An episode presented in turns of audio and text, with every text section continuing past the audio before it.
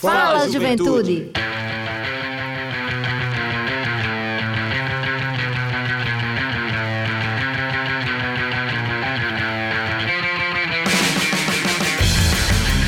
Boa noite, boa noite, Juventude Paraibana, muito boa noite. Está entrando no ar o seu programa, o nosso programa, o programa de toda a juventude da Paraíba, o Fala Juventude. Isso aí, Fala Juventude, entrando no ar mais uma semana, a última semana do mês de julho. É o meu mês, mês do meu aniversário. Fiquei mais velho esse mês, viu, Ivan? Inclusive a gente fez uma comemoraçãozinha aqui, não foi? Pois é. Veja só, e a gente tem a felicidade de estar com você mais uma quarta-feira, são 18 horas aqui na capital de todos os paraibanos e paraibanas, nossa querida João Pessoa. Você que está em casa nos ouvindo está agora acompanhando o programa Fala Juventude, o programa mais jovem do rádio paraibano, que é uma iniciativa da Secretaria Executiva da Juventude em parceria com a empresa paraibana de comunicação através da sua, da nossa, da querida Rádio Tabajara, como nós sempre gostamos de enfatizar para você. Então você que é jovem, que está nos escutando em toda a Paraíba pela Rádio Tabajara FM 105.5 ou pelos aplicativos de rádio da internet, tanto o aplicativo da Rádio Tabajara quanto o Rádiosnet, fique ligado conosco até às 19 horas, porque aqui tem muita novidade para você hoje e também uma entrevista muito importante sobre um tema fundamental que a gente precisa discutir aqui na nossa sociedade. Mas, de antemão, eu gostaria né, de dar boa noite, uma boa noite especial à minha querida companheira de bancada de hoje, que é a minha amiga Ângela Santos. Seja bem-vinda, Ângela. Muito boa, boa noite. noite, Everton. Boa noite para todos os ouvintes da Rádio Tabajara que ouvem o nosso programa, né? Fazia tempo que eu não vinha para bancada, questões de trabalho, de estudos, passei uma semana fora, né? Mas aí voltando aqui para estar com vocês, né, no programa com um tema hoje muito importante, muito interessante para a gente estar tá discutindo, aprendendo mais sobre a temática, não é verdade? Perfeito, minha querida Ângela. E boa noite especial ao nosso comandante da nave do Fala Juventude, meu amigo Ivan Machado de Lima. Uma satisfação, meu irmão, mais uma quarta estar com você aqui. Mandar um abraço para toda a nossa equipe, para os nossos amigos, ouvintes do programa Fala Juventude, nossa amiga Denise Miranda, Iona Carvalho, é, o nosso amigo Rick Pérez, lá em Campina Grande, José Fernandes, toda essa galera bacana que escuta semanalmente o programa Fala Juventude. Um abraço especial aqui da nossa equipe para vocês. Meu amigo Ivan Machado, você viu, né? Que a nossa companheira aqui, Ângela, disse que estava viajando a trabalho. Olha, ela tá quase igual ao nosso querido professor Jonatas, viu? Ah, tá. Ela tá quase igual ao nosso professor Jonatas, o internacional de fato, né? Porque ele é o cara que viaja para fora do Brasil. Mas a nossa amiga Ângela tá viajada, viu, Ivan? Ela nossa. foi para o sertão. Conta aí pra que cidade você foi. Eu tá tão viajada quanto o Jonathan, viu? Viagens internacionais, infelizmente é top, né? ainda não, é top. Mas eu passei uma semana ali no sertão da Paraíba e eu gostei muito porque foi a primeira vez que eu viajei de fato pro sertão. Você conheceu não, pela é, primeira vez? Eu conheci o sertão hum. pela primeira vez. Eu não, não tenho família por lá, não tinha amigos pra ir, né? E a primeira viagem foi a trabalho. Não pude curtir muitas cidades por onde eu passei por questão de trabalho, Sim. né? Eu tava lá trabalhando e aí quando chegava para dormir eu tava bem cansada. Eu preferia descansar porque no outro dia era dia de luta. Mas aí eu passei por Pombal Sim. Catolé do Rocha. Souza e Cajazeiras, né? Fiquei a semana lá trabalhando, lá terceira etapa do programa Habilitação Social do hum, governo do estado. Perfeito. Eu gostei muito desses municípios, pretendo voltar para poder curtir as, as, cidades, andar, conhecer mais. Mas amei, olha, a Paraíba é muito bonita. Perfeito. Paraíba pra... é linda, fiquei impressionada. A viagem é longa, viu? É cansativa, é, é mas é, chão, é né? muito bonita. É chão, é chão. É chão. Mas quando chega aquela parte da serra, Menino, que coisa bonita, viu? É arretado. É bom demais. Eita, Paraíba, velha boa. É isso aí. Pois é, minha gente. E a gente fica muito feliz em saber disso e saber que nossa amiga Ângela, ela também tem contribuído muito também na questão das políticas de juventude na Secretaria de Desenvolvimento Humano do governo da Paraíba, tendo em vista que esse programa aqui, meu amigo Ivan Machado, é um programa mais que intersetorial como a política de juventude, né? Totalmente. Tem gente da Universidade Federal da Paraíba, como nosso amigo Heitor Marinho, tem nossa amiga Ângela Santos também lá da Secretaria de Desenvolvimento Humano. E esse programa ele está sempre de portas abertas também para você que está em casa, que é jovem e que está sempre conosco aqui nessa sintonia bacana da Rádio Tabajara. Sem mais demora, eu gostaria de trazer alguns destaques hoje aqui para o nosso bate-papo inicial de hoje. É, a começar justamente por um grande problema que nós estamos passando, não só no Brasil, mas também no mundo inteiro, que é o crescente número de pessoas que estão recusando a vacina, meu amigo Ivan Machado. Eu tive a, a, a, o desprazer de ver é, no noticiário esses dias, esses últimos dias, é, notícias falando que as pessoas nos Estados Unidos da América, é um país de primeiro mundo, com pessoas esclarecidas, é, e, e, isso nos causa até uma certa estranheza. Um espanto, né? Um espanto. As pessoas negando a vacina. Né? E isso se segue aqui no Brasil também. Né? A gente vê também ao longo desses, desses meses em que iniciou a, a campanha de vacinação no Brasil, é muita gente recusando. Recusando tomar vacina, é, escolhendo a vacina, né? É o sommelier de vacina. A né? gente tem o movimento de quem recusa, Sim. tem o movimento do sommelier de vacina Isso. e tem o movimento dos degustadores de vacina, dos casos que pessoas que tomaram a vacina, uhum. aí fraudam para tomar outra, outra dose de outra vacina, Eita, né? explica aí, Angela. Não, não sabia é sério, desse movimento, não. Fala um pouquinho mais aí. Eu acho gente. que aconteceu um em São Paulo né? Ela tinha tomado a Coronavac as duas doses, mas queria tomar a vacina da Janssen. Foi num, num é, dose única.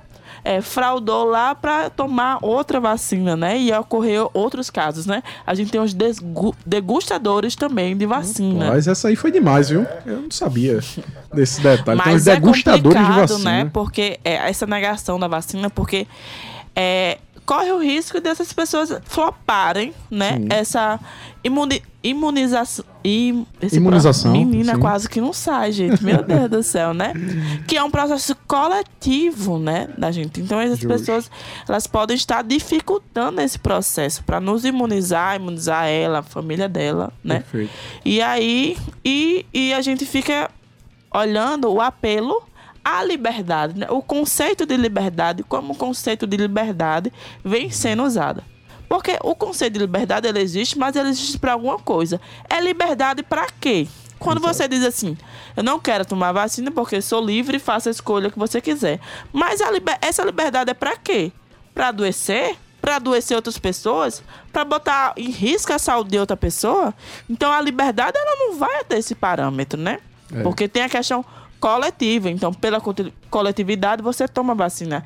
Na França, os jovens estavam se recusando a tomar vacina. Sim. Não sei se você viu. Aí o Emmanuel Macron disse lá que para entrar em bares, em restaurantes, era preciso mostrar a carteirinha de vacinação. Foi a galera tomar vacina, viu? Eu acho Todo que está né? precisando né? de incentivos para as pessoas irem se vacinar. Eu tô doido que chega a mim, ó. 26 anos aqui, tô esperando, aguardando ansiosamente.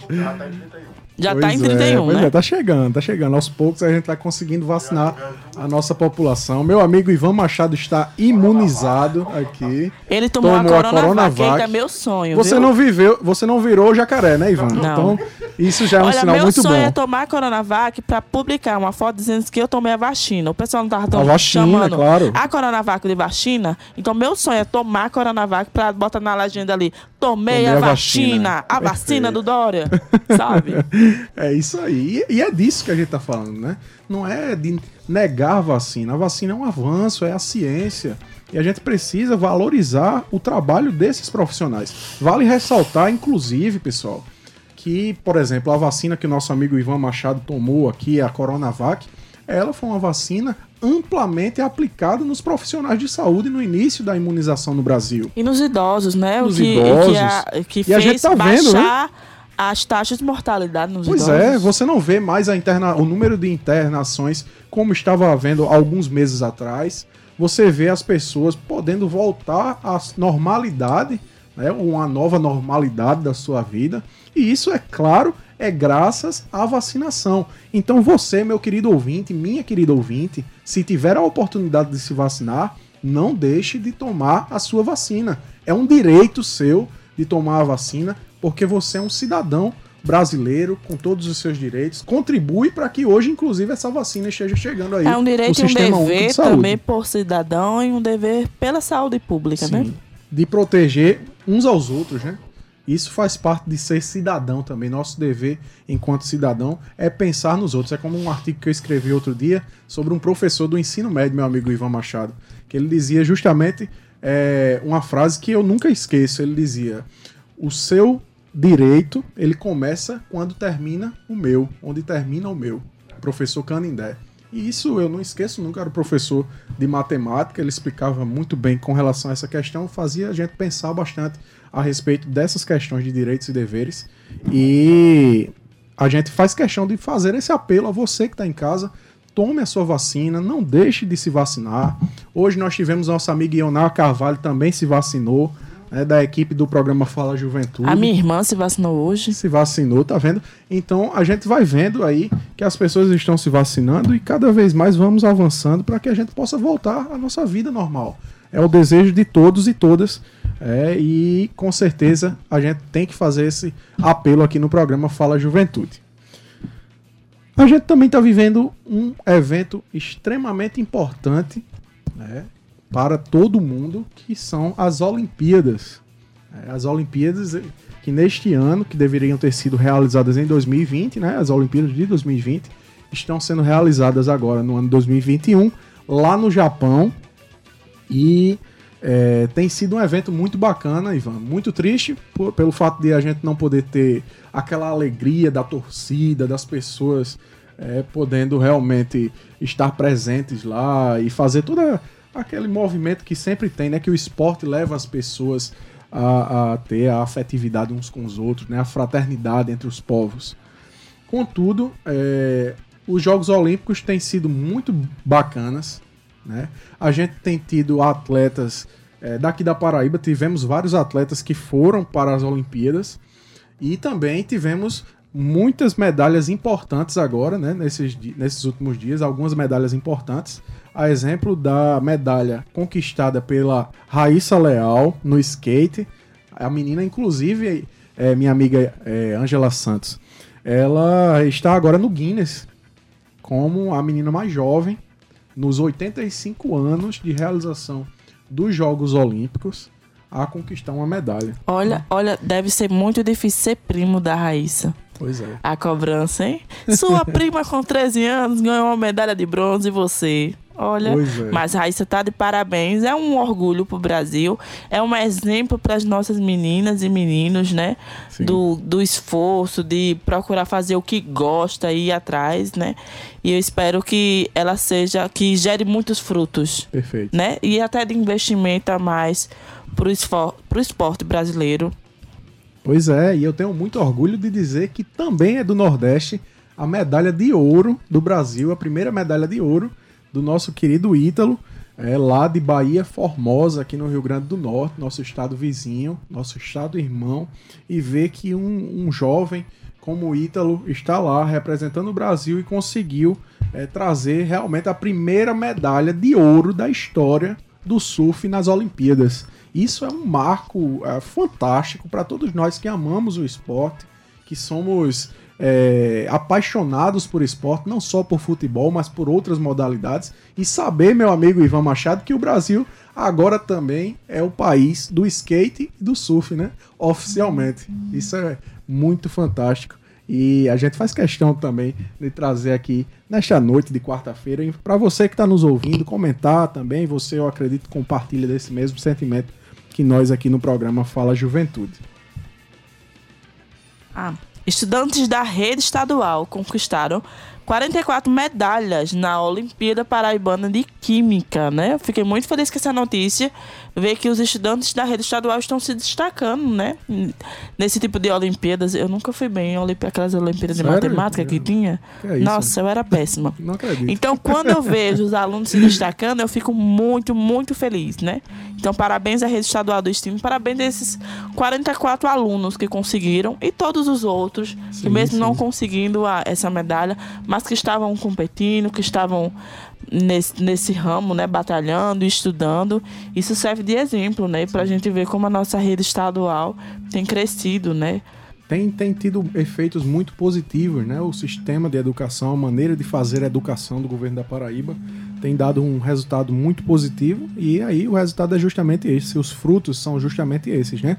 A questão da, desses jovens ganhando medalhas na Olimpíada aqui da Paraíba de Química, eles já estão inclusive classificados para a etapa regional e nacional das Olimpíadas de Química, ou seja, para a etapa Nordeste e a etapa brasileira das Olimpíadas de Química. Então, parabéns a todos esses jovens que fazem a rede estadual de ensino, aos profissionais da educação, aos professores da área de ciências da natureza, né, principalmente os professores de Química, por essa conquista tão importante. E parabéns, óbvio, ao governo da Paraíba, à Secretaria da Educação, pelo pela, o incentivo e também pelas políticas que tem implementado, justamente no sentido de fazer com que a educação do nosso estado alcance cada vez mais é, resultados positivos como esse que a gente está vendo.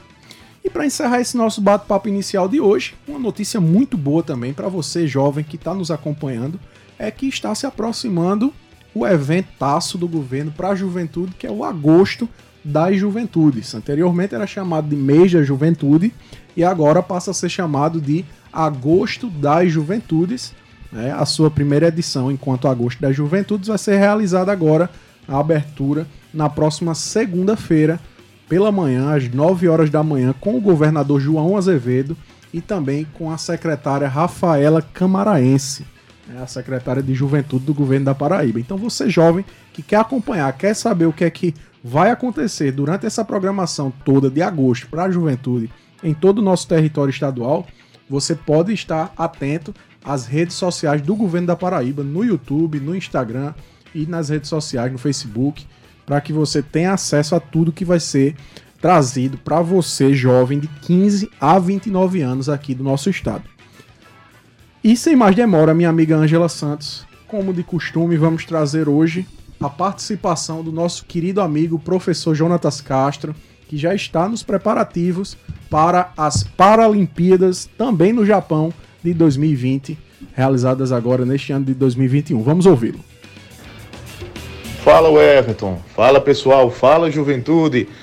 Pessoal, Jonatas aqui mais uma vez para falar com vocês sobre os preparativos finais do embarque para as Paralimpíadas. A gente embarca dia 31 para São Paulo, onde a gente vai cumprir um isolamento de cinco dias, e aí é cinco dias isolado mesmo, num quarto, porque é o, o que exige o protocolo do governo japonês, para que aí sim, no dia 5, a gente possa embarcar finalmente para o Japão e realizar mais um sonho realizar o sonho de participar de mais Paralimpíadas e buscar mais um sonho também, que é o sonho da medalha paralímpica. Preparação final um pouco tensa, porque a gente está tá no finalzinho de preparação, nada de ruim pode acontecer com os atletas, conosco, das comissões técnicas, em que a gente está se preservando muito, mas tudo em nome de um trabalho que foi desenvolvido ao longo desses anos e que falta a coroação agora, que é a participação com medalha nas Paralimpíadas, que a gente vai em busca, né? Então, é, a gente tem assistido aí, acompanhado os Jogos Olímpicos, com protocolos muito severos, é, e a gente vai precisar chegar com um tempo de antecedência lá ainda também para ter uma aclimatação onde a gente mais uma vez vai ficar isolado. Então vão ser momentos tensos, difíceis mentalmente, onde a gente vai precisar de grande concentração e, claro, da vibração de todos os nossos amigos que ficam aqui na torcida por, por bons resultados dos paraibanos que representam o Brasil lá nas Olimpíadas e Paralimpíadas. A Olimpíada está aí, está acontecendo, todo mundo torcendo, todo mundo acompanhando, bonito de ver a superação dos atletas. Momento histórico, Olimpíadas e Paralimpíadas históricas, né, por causa desse momento de pandemia, óbvio. E aí, é claro, fazer parte da história é muito gratificante também. Mas aí, principalmente, a coroação de um trabalho que deveria ter sido de quatro anos, que foi adiado por mais um. Então, um trabalho de cinco anos intensos aí, a gente na reta final com grande expectativa. Contamos com a torcida de todo mundo, de todos vocês, agradecendo aí o nosso Fala Juventude e a toda a nossa audiência. Obrigado, meus amigos. Até breve. Tomara que eu volte com boas notícias. Um abração com boas notícias e com muitas medalhas, viu? Vou estar tá cobrando aqui a medalha da gente. Em nome de Jesus. e para você, jovem, entre 15 a 29 anos, né? A Secretaria de Estado da Juventude, Esporte e Lazer está com uma pesquisa disponível chamada Pesquisa Agosto da Juventude, né? Para você responder essa pesquisa, você vai lá no link né, do Instagram da Segel Gov PB. Responda essa pesquisa, é uma pesquisa bem rapidinho, já respondi né? Porque essas perguntinhas para a gente traçar o perfil da juventude paraibana, ver, entender um pouquinho das necessidades da juventude, as ideias de vocês para a política da juventude aqui na Paraíba. Então, faz essa focinha, vai lá no Instagram @cegelgovpb, vai clica lá no link e responde essa pesquisa, essa pesquisa, tá? É bem rapidinho. Pois é, muito bem lembrado, Ângela.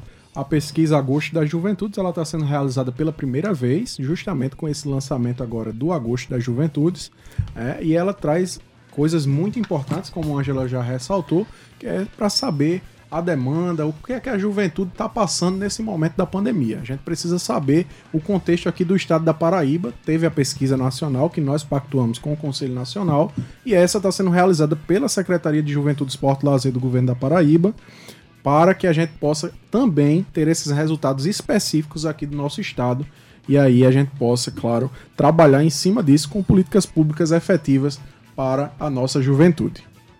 E é isso aí. Para você também, no seu destaque da juventude de hoje, a gente também tem novidades e novidades muito importantes, como por exemplo, vagas de estágio da Fundação Espaço Cultural para você que é jovem, que é estudante. As inscrições para as vagas de estágio poderão ser feitas até as 23 horas e 59 minutos do próximo dia 3 de agosto, ou seja, terça-feira da próxima semana, através do site da FUNESC, que é o funesc.pb.gov.br.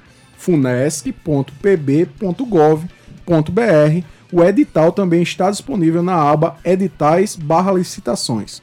Os estagiários devem atuar nas áreas, veja só, nas áreas de biblioteconomia, ciências contábeis, comunicação social, design e dança. Eu vou repetir quais são os cursos que estão sendo destinados a essas vagas: biblioteconomia, ciências contábeis, comunicação social, design e dança. Então você que quer se candidatar alguma dessas vagas, vá lá, se inscreva no site que nós já informamos da FUNESC. E também temos vagas do nosso parceiro Centro de Integração Empresa Escola, que é o CIE. Pois é, o CIE ele está com vagas abertas para os cursos de administração, com quatro vagas, sendo três vagas aqui em João Pessoa e uma na cidade de Bahia. Para o curso de Relações Internacionais, com uma vaga aqui em João Pessoa. O curso de Secretariado, com duas vagas também para nossa capital, técnico em enfermagem com uma vaga para a cidade de Campina Grande. Então você que é jovem aí de Campina Grande, está nos escutando, também pode ter acesso a essa vaga. Uma vaga para o curso de logística na cidade de Bahia, matemática, uma vaga aqui em João Pessoa, além de sete vagas destinadas para estudantes do ensino médio aqui de João Pessoa, da cidade de Campina Grande e também os nossos jovens da cidade de Patos.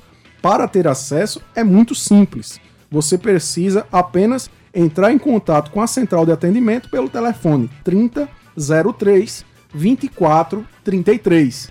3003 2433, que é a central de atendimento do CIE. E também pode enviar o currículo para o e-mail vagas.ciejp vagas.ciee.org.br. É muito simples, né? Vou repetir mais uma vez para você. vagas.ciejp.ciee.org.br e também pode nos procurar através do nosso Instagram, arroba Fala Juventude 105.5. A gente também pode dar mais informações e mandar para você, inclusive, os cardzinhos com as vagas de estágio. A remuneração para todas essas vagas varia entre 450 reais e 800 reais para os jovens que querem ter uma oportunidade de estágio. Muito bacana, né, Ângela? Total. Uma oportunidade dessas você não pode ficar de fora e nós aqui da Secretaria de Juventude, da EPC, trazemos isso com muita satisfação para você aproveitar esta oportunidade. É isso aí, minha gente. São 18 horas e 24 minutos. Estamos aqui no seu programa Fala Juventude, que é o programa mais jovem do Rádio Paraibano, uma iniciativa da Secretaria Executiva da Juventude em parceria com a empresa Paraibana de Comunicação, através da sua, da nossa, da querida Rádio Tabajara FM. Mandar um abraço especial para os nossos ouvintes, nosso querido amigo Gregório Medeiros, jornalista, nosso amigo Renato, agente de saúde lá na cidade de Bahia, tá nos ouvindo também. Um abraço para você. E minha amiga Ângela, eu queria saber qual é o tema que nós vamos tratar no nosso programa de hoje, porque eu acho que está todo mundo muito ansioso para saber, e também quem será a nossa convidada desta noite. Então, o tema de hoje é enfrentamento ao tráfico de pessoas na Paraíba, certo? É, vamos hoje estar com a Vanessa Lima. A Vanessa é advogada e coordenadora do Núcleo e do Comitê Estadual de Enfrentamento ao Tráfico e, des e Desaparecimento de Pessoas na Paraíba e da Comissão Estadual de, de Erradicação do Trabalho Escravo aqui na Paraíba, né? São comitês que estão ali ligados à Secretaria de Desenvolvimento Humano do Estado.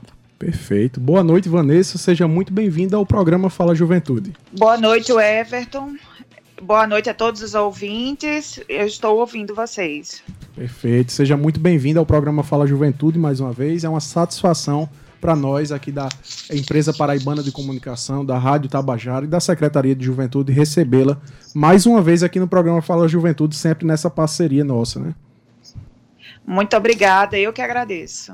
Vanessa, é, a gente gostaria que você falasse um pouco quem é Vanessa, como é que Vanessa começa a trabalhar com essa temática né, de enfrentamento ao tráfico de pessoas? A partir de que momento você começou mesmo a, a pegar essa pauta e colocar debaixo do braço e levar aí realmente como uma defesa na sua vida?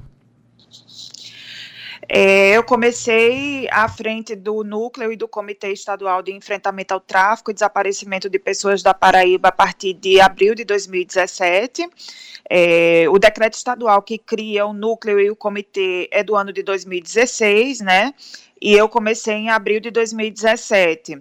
A partir daí é, foi quando iniciou-se o meu trabalho, né, os meus estudos sobre a temática, o meu trabalho, é, que eu tenho como realmente missão de vida e levar, né, para as pessoas a questão da temática e acolher as vítimas. Perfeito, Vanessa. Só para que os nossos ouvintes e os jovens que nos escutam em todo o estado possam entender o que é o tráfico de pessoas.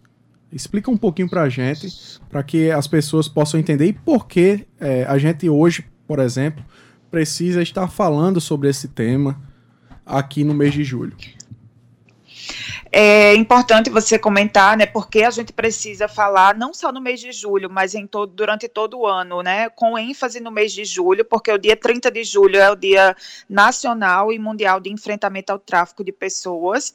É, essa é uma política que ela é nacional, mas ela é internacional também, né, porque o tráfico de pessoas ele existe no mundo inteiro.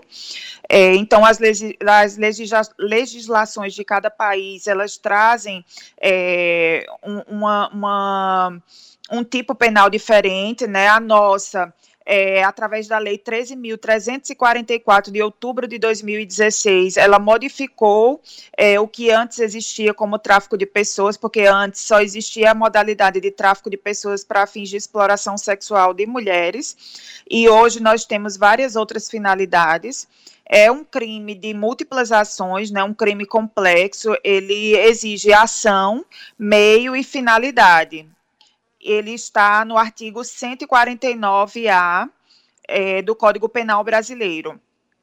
A Lei 13.344, de outubro de 2016, ela é uma lei que eu costumo dizer assim, muito bonita, é, bem elaborada, né, apesar de algumas críticas que nós temos ao legislador, mas é uma lei bastante completa, porque ela não fala só do que é o crime de tráfico de pessoas, mas ela traz a questão da prevenção, ela traz questão de, de questões de políticas públicas, né, do eixo prevenção, do eixo repressão e do eixo de assistência às vítimas também. Então, eu convido a todos e todas a fazerem a leitura, é, porque é, é, de fácil apreensão e ela é muito gostosa de ler, é, é muito boa. E é, o tráfico de pessoas, para ser identificado, ele não é tão fácil, porque justamente é, tem essa complexidade, né? Mas a gente pode dizer que é um crime que tem uma ação, que tem é, um meio e uma finalidade. Então, vamos dizer assim, uma, é, a gente tem oito, oito verbos nucleares, né? Que é recrutar, aliciar, transferir, transportar, alojar, é, comprar é, e vários outros. É, os meios geralmente é fraude, engano, coerção, violência, que pode ser física ou, ou psicológica, né?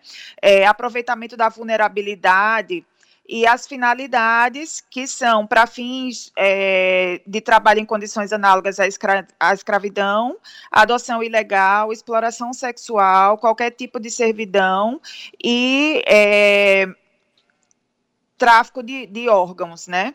É, então a gente pode dizer que o crime de tráfico de pessoas ele é complexo porque exige, exige ação, meio e finalidade. Oi, Vanessa, tudo bom? Né? É, é muito Oi. bom estar tá ouvindo, né, temática. Sou Ângela, aprendendo um pouquinho da temática, né? Porque é, ela de certa forma não está no dia a dia, não são crimes que a gente lida no dia a dia. E de vez em quando a gente vê alguma matéria, né, de jornalística, eu acho que as matérias saíram o ano passado sobre o trabalho o escravo doméstico, que também tem um pouco desse do tráfico de pessoas, porque as famílias normalmente tiram a criança ou um adolescente da família para levar para sua casa a fim de trabalho doméstico e trabalho escravo mas a gente vê muito pouco sobre isso. Então, assim, o que é. Para quem está ouvindo, né? Como a gente olhar e identificar ali está acontecendo é, um questão de tráfico de pessoas, de um trabalho escravo de tráfico de pessoas. E ao momento que você identifica aqui na Paraíba, a gente recorre a quem? Como denunciar, a quem ligar? Quais são os canais disponíveis para isso? Certo. É, como eu estava dizendo, né, ele não é um, um crime de, de, fácil identificação. É tanto que os próprios agentes públicos, a lei é muito nova, né, é, que alterou o, o tipo penal no artigo 149A no nosso Código Penal e muitos agentes públicos, por exemplo, ainda não, não conhecem bem essa questão da temática do tráfico de pessoas. Mas eu vou dar um exemplo para ficar mais fácil de entender. Por exemplo, aqui no Brasil nós temos muito tráfico de pessoas para fins de trabalho em condições análogas à escravidão. Então, o que é que acontece? O que é que nós temos hoje aqui na Paraíba, né?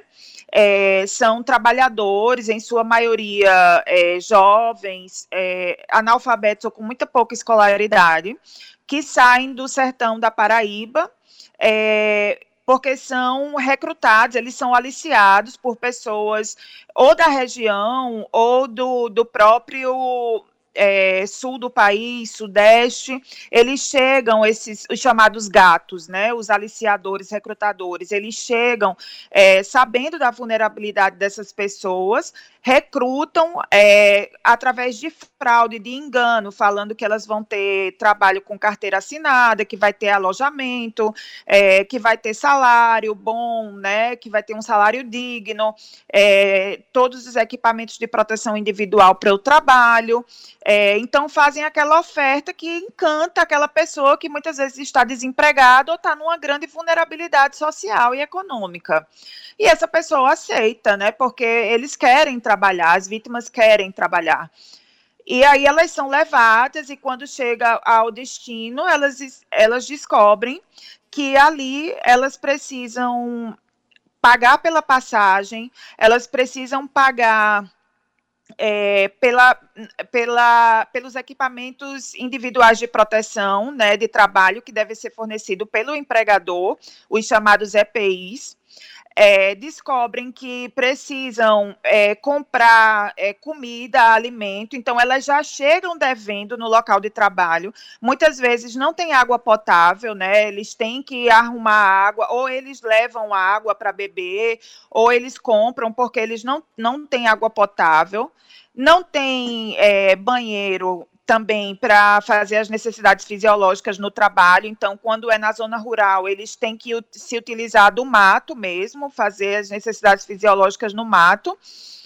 E é, muitas vezes os alojamentos eles é, estão próximos a animais, eles ou estão próximos ou no mesmo lugar que os animais dormem, ou estão é, próximos ou, ou num lugar cheio de lixo, com fiação descoberta, né, que pode é, causar é, acidentes é, de, de, de choque elétrico, ou então é, até mesmo um incêndio no, no barraco, no, na, o alojamento que deveria ser para cinco pessoas, são 13 pessoas, então totalmente sem condições dignas é, de trabalho, né? E é, nesse caso, eles muitas vezes são ameaçados para não voltar, né? É, eles sofrem violência física e psicológica, né? É, tem que trabalhar de domingo a domingo, mais de oito horas por dia, sem os equipamentos de proteção individual. E quando tem os equipamentos de proteção individual, eles têm que comprar. Então, é, é, é o chamado trabalho, a servidão por dívida, né? E nesse caso, quando a gente está falando de, de, tráfico de pessoas para fins de trabalho em condições análogas à escravidão, é, que é muito comum, muito mais do que se imagina, né? Você falou que a gente não vê muito, mas é, esse ano, só esse ano, até o atual momento, mais de mil pessoas foram resgatadas do trabalho análogo à escravidão a gente já está é, chegando, já está batendo os recordes de 2019 e de 2020 né? Então, é muita gente e é, é, mais próximo da gente do que a gente imagina, porque, por exemplo, é, é a laranja que, que a gente come, é, é, o suquinho de laranja, é a cebola que a gente tempera, é o café que a gente toma, né? Porque são exatamente nessas atividades que está o tráfico de pessoas para fins de trabalho em condições análogas à escravidão. E as portas de entrada que a gente pode denunciar, aqui no estado nós temos o DISC 123, né, que é bem fácil de memorizar, DISC 123, né, e o, o sigilo é garantido. Nós temos também o e-mail do comitê, que é comitê ETP, comitê ETP de enfrentamento ao tráfico de pessoas, PB de Paraíba, arroba gmail.com. É, no caso de trabalho, de tráfico de pessoas para fins de trabalho em condições análogas à escravidão, nós temos ainda na internet o sistema IP, né, é, IP mesmo da árvore, é, que é do Ministério da Economia, ligado à divisão de erradicação ao trabalho escravo, é, dos auditores fiscais do trabalho, que, que coordenam o Grupo Especial de Fiscalização Móvel. Nós temos o Ministério Público do Trabalho, a Superintendência Regional do Trabalho e Emprego, né, aqui na Paraíba. Então, são vários os canais que para ser denunciados. Com relação aos outros crimes, se for internacional, se uma pessoa estiver em outro país, tem que ser acionada a Polícia Federal, é, ou o Ministério Público Federal, ou até mesmo o Núcleo de Enfrentamento ao Tráfico de Pessoas, que é através do e-mail, que eu já falei aqui, né, o comitê é tppb.gmail.com. E se for dentro do Estado e não for para fins de trabalho em condições análogas à escravidão, pode estar é, tá acionando a gente, o DISC 123, é, que está vinculado à Secretaria de Estado de Desenvolvimento Humano da Paraíba, e também é, Ministério Público é, da Paraíba e Polícia Civil.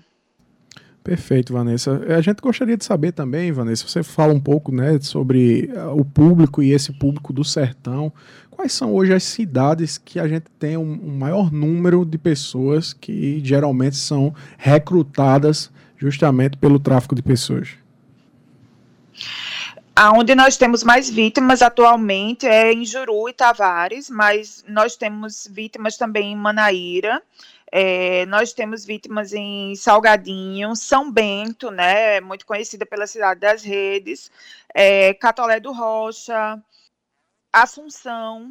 São várias as cidades do, do sertão paraibano, né, de dois, do final de 2019 até o momento atual, nós temos o registro de 45 vítimas de tráfico de pessoas para fins de trabalho em condições análogas à escravidão aqui na Paraíba é, que chegaram até nós, né? A gente sabe que esse número é subnotificado porque é, não, nem, nem todo mundo faz a denúncia, né? Às vezes, é, como eu disse aqui, é um crime de difícil constatação.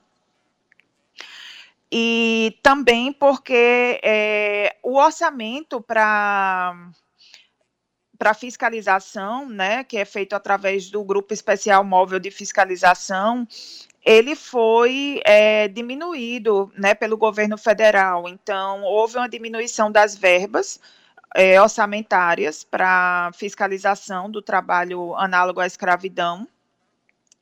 E é um retrocesso né, da política pública dessa pauta e também porque é, a gente não tem tantos auditores fiscais do trabalho, precisa ser feito um concurso público para nomeação de mais auditores fiscais do trabalho, quem é quem coordena as equipes de fiscalização. Vanessa, é, outra coisa que me veio à cabeça aqui é justamente com relação ao público hoje que é recrutado para o tráfico de pessoas, né? Hoje, eu estava vendo uma cartilha, inclusive, do próprio governo federal, como você disse, que falava de uma grande, de um número muito é, representativo de mulheres. Eu acho que era 49%. Foi, acho que foi uma última cartilha que o governo federal publicou, né? Hoje as mulheres são realmente o maior alvo desse desse tráfico de pessoas. Quais são os grupos, as jovens? É, como você disse, há, há um maior número de jovens. Qual é realmente o público hoje do, do tráfico de pessoas? Aqui na Paraíba, é, são homens jovens agricultores, né? Pelo menos pelo que chegou para a gente, né? É, do médio e do alto sertão. É, globalmente falando, fora do Brasil, nós temos dados da UNODC, que é o Escritório das Nações Unidas contra as Drogas e Crimes Transnacionais, que cuida dessa pauta é, de tráfico de pessoas, e realmente os números globais, fora do Brasil, eles dizem que, que a maioria das vítimas são mulheres. Mas aqui no Brasil, eu realmente desconheço essa realidade, eu não sei é, qual é a base de dados para esse número aí de, do, do, de estatística do governo federal. Perfeito. A gente gostaria também de saber, Vanessa, porque é, há uma, uma confusão muitas vezes para as pessoas com relação a o que é tráfico de pessoas e o que é contrabando de imigrantes. Né? Qual é a diferença, o que é contrabando de imigrantes e qual é a diferença entre esse contrabando de imigrantes e o tráfico de pessoas em si? O tráfico de pessoas, é, muitas vezes a vítima ela vai, ela vai é, com enganada, né? Fraude, é violência física, é, é engano, é tirar proveito da vulnerabilidade daquela pessoa. O contrabando de imigrantes, não. É, a pessoa sabe, ela, ela contrata aquela pessoa para levá-la né, a determinado lugar.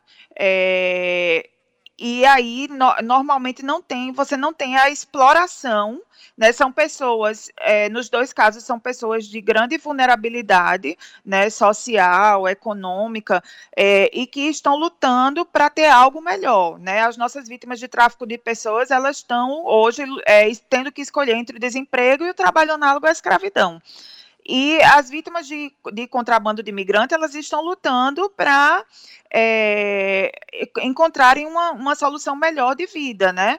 Porque muitas vezes aqui no Brasil é, não está dando. E sempre tem, por exemplo, aquele sonho americano de que é, em outro país, especialmente os Estados Unidos, que eu acho que é o destino número um pelo qual os brasileiros é, pensam em migrar, né? Sempre tem aquele, aquele sonho americano as pessoas desconhecem, na maioria das vezes, assim, a realidade de imigrante né, em, em outro país a discriminação que o migrante sofre, mas mesmo assim ela contrata uma pessoa que vai ajudá-la a atravessar uma fronteira ilegalmente, né? No tráfico de pessoas não, a pessoa ela é enganada, ela é induzida a fazer aquilo ali, né? É, ou, ou sofre alguma violência física ou psicológica e é, no final das contas ela é explorada. O contrabando de imigrante ele não tem essa finalidade de exploração, né? É, é o trabalho se encerra ali é, do, do, do, contrabandista quando a pessoa chega no determinado local, quando acontece dela chegar, né? Porque muitas vezes, é, ontem mesmo eu vi uma matéria que tem dois brasileiros desaparecidos, tentaram é, a, a atravessar a fronteira do México com os Estados Unidos e estão desaparecidos, a família está desesperada. É, sem notícia.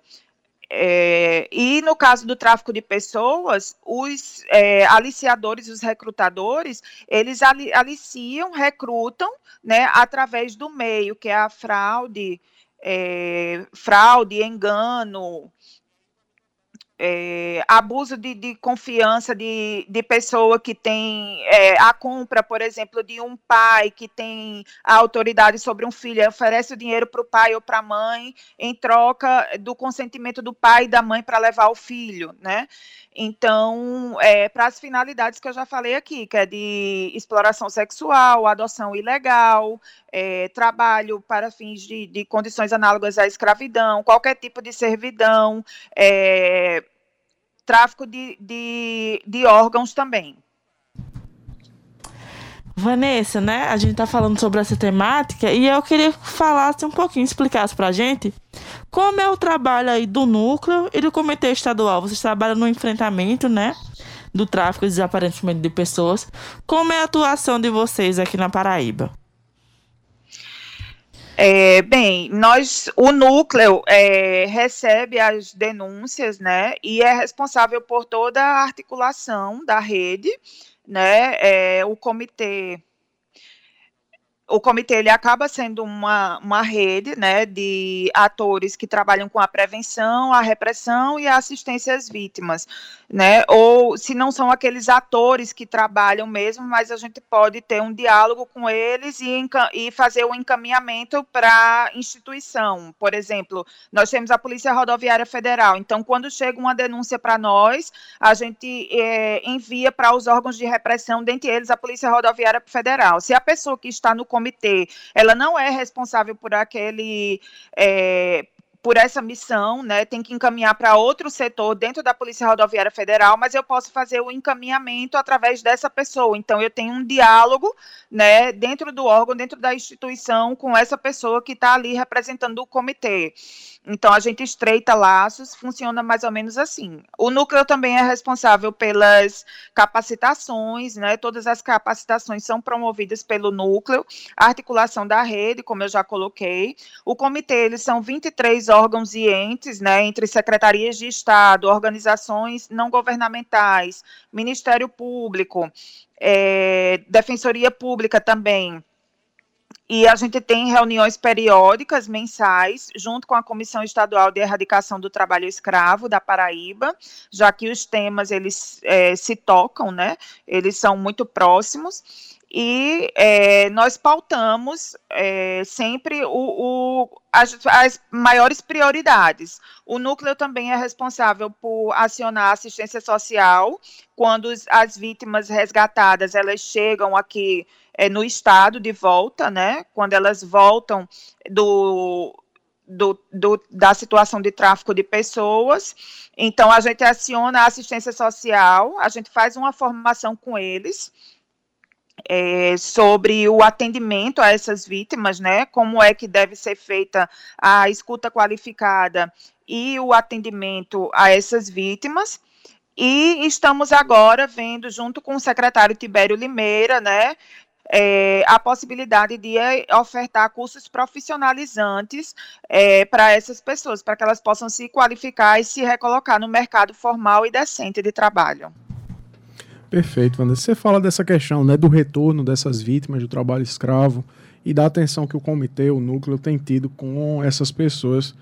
E eu gostaria de saber, assim, quando vocês recebem essas pessoas, como é que está a situação mesmo dessas vítimas?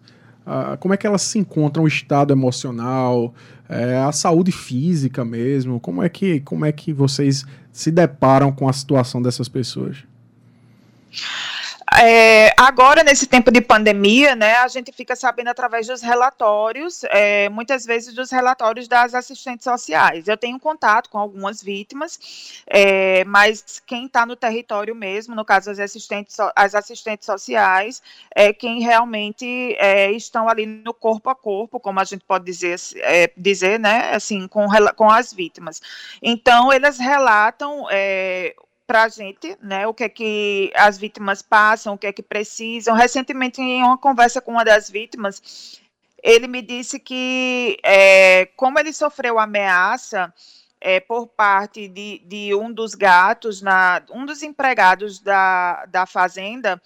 Então, ele falou para mim que quando chegou aqui, ele teve muito medo de sair de casa, ele não tinha vontade de sair de casa, demorou bastante tempo para sair de casa, porque ele sempre tinha medo que alguém fosse é, violentá-lo, né, de que alguém chegasse para violentá-lo.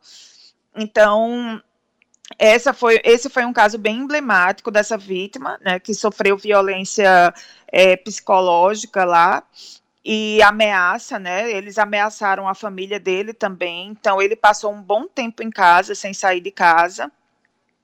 Oh, evidentemente, isso mexe muito com o emocional, com a autoestima deles, que já é baixa, né? São pessoas que vêm de uma vulnerabilidade socioeconômica muito grande, são pessoas com baixa ou nenhuma escolaridade, são pessoas que normalmente estão, é, estão desempregadas, estão é, tendo que escolher entre o desemprego e o trabalho análogo à escravidão, então é, são vítimas, né, que precisam ser tratadas com muita dignidade e com muito respeito. Isso é um, um fator que eu sempre chamo atenção para para as equipes de assistentes sociais, né, que vão atender essas vítimas, porque é, tem perguntas que devem ser evitadas, como é, por que você foi, você tem que ser mais esperto, é, você não deveria ter ido, né? Então, são coisas que não devem, existem frases que não devem ser faladas para essas vítimas, para que elas não experimentem da revitimização. Perfeito, Vanessa. É, a gente está chegando ao finalzinho da nossa entrevista, são 18 horas e 52 minutos. Eu gostaria que você comentasse para quem está nos ouvindo, para a nossa juventude, para os familiares, como é que essas pessoas elas podem identificar e como elas podem ajudar os potenciais é, alvos e vítimas do tráfico de pessoas aqui no estado da Paraíba.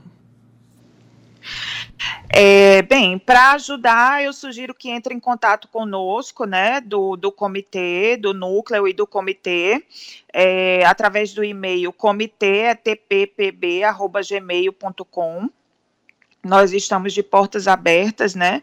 É, no momento atual, estamos verificando essa possibilidade é, de cursos profissionalizantes para que eles possam se reinserir no mercado de trabalho formal e decente.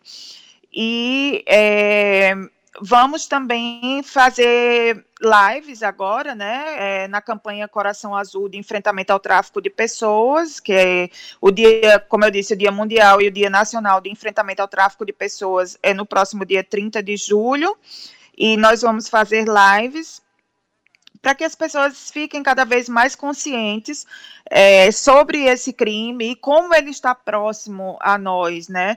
É, como eu disse, é a questão de é o suquinho de laranja que você toma, é a maçã que você come, é a cebola que você usa para temperar o prato, né? Especialmente agora nesse momento de pandemia e nesse momento em que é, muitas políticas, muitos direitos sociais foram retirados, direitos fundamentais, né, por esse governo federal. É, então, muito, tem muita gente, a gente vê o Brasil voltando para o mapa da fome. Então, assim, é, sempre que você puder ajudar, ajude, né? É, alguém, uma pessoa, é, em relação a essa questão de emprego. É, sempre falar para a pessoa procurar saber realmente é, de onde é que vem esse emprego, né? Essa empresa, se ela é confiável mesmo, desconfiar de ofertas muito boas de, de trabalho, sabe? Quando a oferta é muito grande, quando a oferta é muito boa, tem que desconfiar sempre, né? Se é para fazer uma migração forçada, ter que sair daqui do estado para ir para outro estado, procurar saber, não, não entregar os documentos é, procurar saber, junto ao Ministério Público do Trabalho, junto à Secretaria, é, à Superintendência Regional do Trabalho e Emprego, se aquela empresa não está na lista suja do trabalho escravo, porque quando essas empresas são fiscalizadas e são autuadas com o trabalho análogo à escravidão, elas entram para a lista suja do trabalho escravo, né, que é um mecanismo que a gente tem hoje de fiscalizar, né, essas empresas, elas ficam por dois anos na lista suja do trabalho escravo. Então, eu acho que a maneira que a população tem de ajudar é essa, primeiramente se informando, né? E para isso a gente promove as lives nos dias 3 e nos, dia, nos dias 3 e 4 de agosto, a partir das 2h30, no canal da Escola Nacional da Defensoria Pública da União, na DPU. Vanessa, muito obrigado pela sua participação aqui no programa Fala Juventude, por trazer tanto esclarecimento para a gente aí para toda a nossa juventude que escuta aqui o nosso programa hoje. Eu que agradeço a oportunidade, eu espero que essa juventude possa sonhar alto, mas com os pés no chão e sempre com o nosso apoio. Perfeito. Essa é a Vanessa Lima, ela é advogada e coordenadora do Comitê e do Núcleo de Enfrentamento ao Tráfico e Desaparecimento de Pessoas na Paraíba. Hoje a gente falou sobre esse tema no seu programa, que é o programa mais jovem do Rádio Paraibano, iniciativa da Secretaria Executiva da Juventude, em parceria com a empresa Paraibana de Comunicação. Minha amiga Ângela Santos, rapidinho, o spoiler da semana para nossa juventude. Em sessão especial, o Cine Banguê, lá, o cinema da Fundação Espaço Cultural da Paraíba, FUNESC, exibe na próxima sexta, dia 30, às 20 horas, dois curtas-metragens e que resgatam a vida e a obra de Abelardo da, da Hora. Da Hora mesmo? Isso aqui tá, é isso mesmo. Tá certo. O artista plástico pernambucano faria 94 anos no próximo dia 31 de julho, se estivesse vivo. Então vai ter a exibição dos filmes Abel, Abelar, Abelardo, É Hora de Brincar, 2020, e Da Hora e Seus Meninos de Recife, 2021. A programação vai acontecer lá na TV Funesc, youtube.com barra TV Funesc em uma sessão única. Então tá ligado para assistir, bota lá no seu YouTube às 20 horas do dia 30 para assistir os curta-metragens aí. Perfeito. E além do cinema, você tem na próxima sexta e sábado, encerrando o mês de julho, o Palco Ultra Festival. Em sua sétima edição, o evento celebrará o hip hop com nomes como Emicida, Tássia Reis, Rico Dalazan e Drica Barbosa. A transmissão será realizada por meio do YouTube também. Deixar uma frase da semana para sua reflexão do escritor francês Victor Hugo. Abre aspas. A suprema felicidade da vida é ter a convicção de que somos amados. Fecha aspas. Agradecer a nossa presidente da empresa paraibana de comunicação na NH6, ao diretor de rádio e TV da EPC, Rui Leitão, ao gerente executivo de Rádio Fusão, Berlim Carvalho, trabalhos técnicos, nosso comandante da nave do Fala Juventude, Ivan Machado, podcast do Fala Juventude, nosso amigo Cal Neumann música de abertura Banda Paulo de Darem Doido, roteiro e apresentação Everton Corrêa e Angela Santos, direção do seu Fala Juventude, eu, seu amigo Everton Corrêa, até quarta-feira que vem e uma ótima noite.